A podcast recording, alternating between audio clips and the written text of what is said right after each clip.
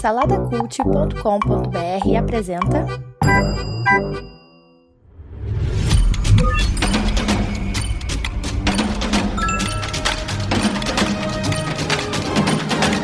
Bicicletas Voadoras.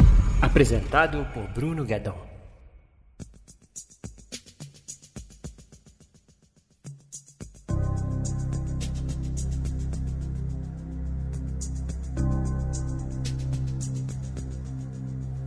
Top Gun Ases Indomáveis. Filme de 1986, estrelado ali pelo Tom Cruise, né, no iníciozinho da carreira dele, dirigido pelo Tony Scott, que é irmão do Ridley Scott, né, famoso diretor aí. E o Tony Scott, né, infelizmente ele já faleceu, mas ele nos deixou aí vários filmes, principalmente ali do gênero de ação, né, cara? A gente tem ali o Chamas da Vingança com, com Denzel Washington, Deja Vu também com Denzel Washington, tem o Inimigo do Estado com Will Smith, Dias de Trovão com o próprio Tom Cruise, cara, tantos outros aí, Tira da Pesada 2, o último Boy Scout com, com Bruce Willis, enfim, ele é um diretor assim que, que brilhou nesse cinema de ação. E aqui é um filme de 86, né, como eu falei, e eu resolvi rever esse filme agora porque tá prestes a ser lançado a sequência desse filme que é o Top Gun Maverick. É, depois de mais de 30 anos, cara, a gente tem a sequência aí. E o, com Tom Cruise de novo aí, agora ele é um instrutor, né? Na verdade, ele já termina o primeiro filme assim desse jeito, né? Como instrutor da, da escola de Top Gun. E a gente tem a sequência, eu resolvi rever para ver se o filme envelheceu bem, né, cara? Assim, esse filme é um clássico ali dos anos 80, 90. Eu não lembro se aqui no Brasil ele chegou no, no 86 mesmo ali, mas provavelmente chegou mais para frente. Os filmes demoravam um pouquinho mais para chegar aqui no Brasil nessa época. Mas sem dúvida, é, Top Gun, existem alguns filmes que eles são, assim, eles marcam a cultura de alguma forma.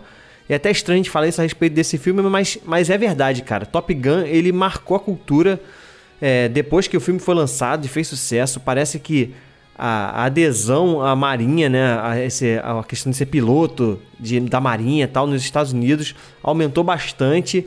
E esse filme ele serviu como uma propaganda em relação a isso. A gente teve outros filmes que que tiveram essa mesma, essa mesma característica. A gente teve ali o Jurassic Park também, que acabou incentivando bastante as pessoas a, a entrarem no curso né, de arqueologia, o próprio Indiana Jones também. Então, o cinema ele acaba influenciando a cultura de alguma forma. E Top Gun foi assim, né? É, e aí eu resolvi rever para ver se o filme envelheceu bem. E assim, eu digo que sim e não. Eu acho que a história em si, a estrutura narrativa do filme, ela continua valendo. É legal ainda acompanhar a jornada ali do Maverick. Então eu vou falar assim um pouco, assim, um pouco spoilers leves, né, cara? Um filme de 86, se você não assistiu, assim, não vou dar nenhum spoiler também que, que comprometa a sua experiência. Cara, é um filme muito simples. A gente acompanha a jornada desse piloto, como eu falei.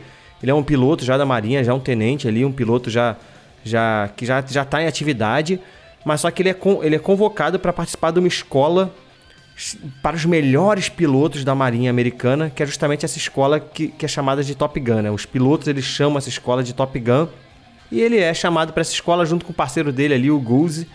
E a gente acompanha a jornada desse cara, né, cara? Fazendo os treinamentos, é uma competição que tem dentro dessa escola, fazendo os exercícios ali de treinamento, esses exercícios dão ponto e tal. E a gente vê ali a relação dele, né? Uma transformação que esse personagem sofre. Ele é um cara arrogante, assim, é aquele piloto é, que é arriscado, né? Então ele não segue muito as regras, né? Tem esse, esse clichêzão.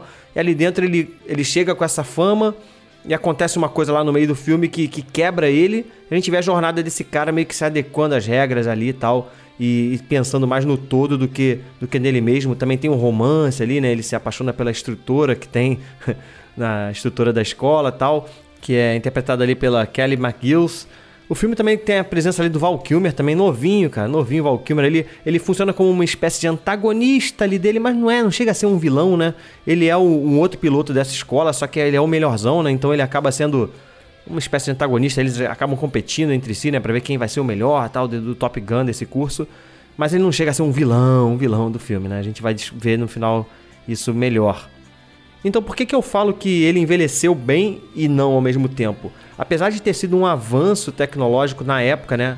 A realização desse filme, a gente vê que o Tony Scott ele coloca câmeras nos aviões, né? Isso é uma coisa que não era, não era usual ali em 80 e pouco. A gente vê uma filmografia bem interessante ali, né? Nesse sentido, né? A gente vê as câmeras colocadas nas asas dos aviões tal. Mas, é, tecnologicamente falando, eu ainda acho um filme confuso. É difícil a gente entender o que está acontecendo quando durante os combates aéreos. A gente vê os, os, personagens falando à direita, à esquerda, vai para cá, vai para lá, vai atirar, mas visualmente isso não funciona muito bem hoje, tá, gente? Eu tô analisando isso hoje. É claro que na época eu lembro de ficar maluco, a gente ficava maluco criança vendo esse filme. Mas hoje eu consigo perceber que devido às dificuldades tecnológicas da época de filmar um filmar caças que voam a não sei quantos quilômetros por hora, a velocidades absurdas, e filmar de uma forma que seja que a gente consiga entender né, e, e, e imergir mais naquela cena, né? Então realmente isso me incomodou um pouco assim, é difícil, mas e, e, tira um pouco da adrenalina, né? Acaba tirando um pouco daquela adrenalina da cena de ação tal.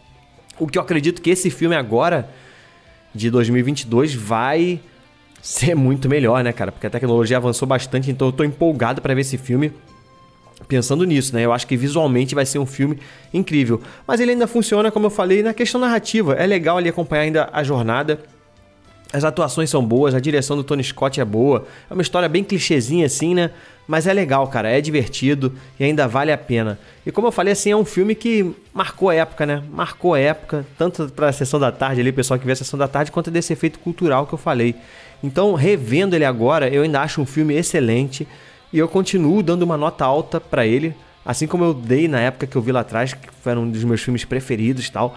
Eu continuo dando uma nota alta, eu dou 1, 2, 3, 4 para Top Gun Ases Indomáveis. Eu acho que você não precisa rever ele pra, pra ver esse filme novo, sabe? Eu acho que você sabendo essa história que eu falei já, né?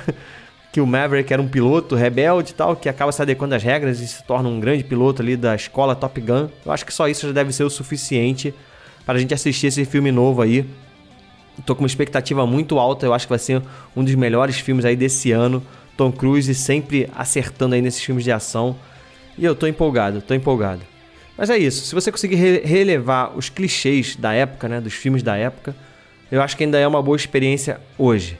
Beleza? É isso, você já sabe. Segue Bicicletas Voadoras aí no Instagram, Bicicletas Voadoras Cast. No YouTube, dá o like aí, dá o gostei e se inscreve no canal, no Spotify, no Apple Podcast, onde quer que você esteja ouvindo, tiver a possibilidade de você avaliar a gente, avalie com 5 estrelinhas. E a gente está lá no saladacult.com.br, portal lá cheio de outros podcasts para você, beleza? É isso, gente. Até a próxima. Fui!